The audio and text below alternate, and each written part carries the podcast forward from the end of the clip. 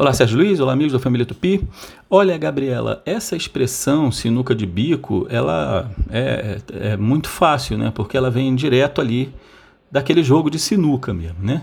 É, acontece que quando você está jogando sinuca, às vezes a bola que você pode é, tacar com o taco, ela fica impedida por outras bolas de você bater naquela que é a bola da vez que você tem que bater.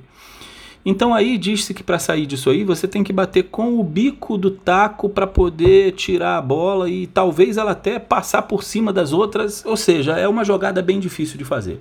Algumas pessoas dizem que é quando a bola onde você bate, geralmente é a branca, está perto do biquinho, logo próximo à caçapa. Então tem essas variações.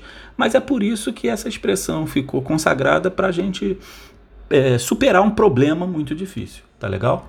Um abraço, a língua é viva, vamos desenrolar.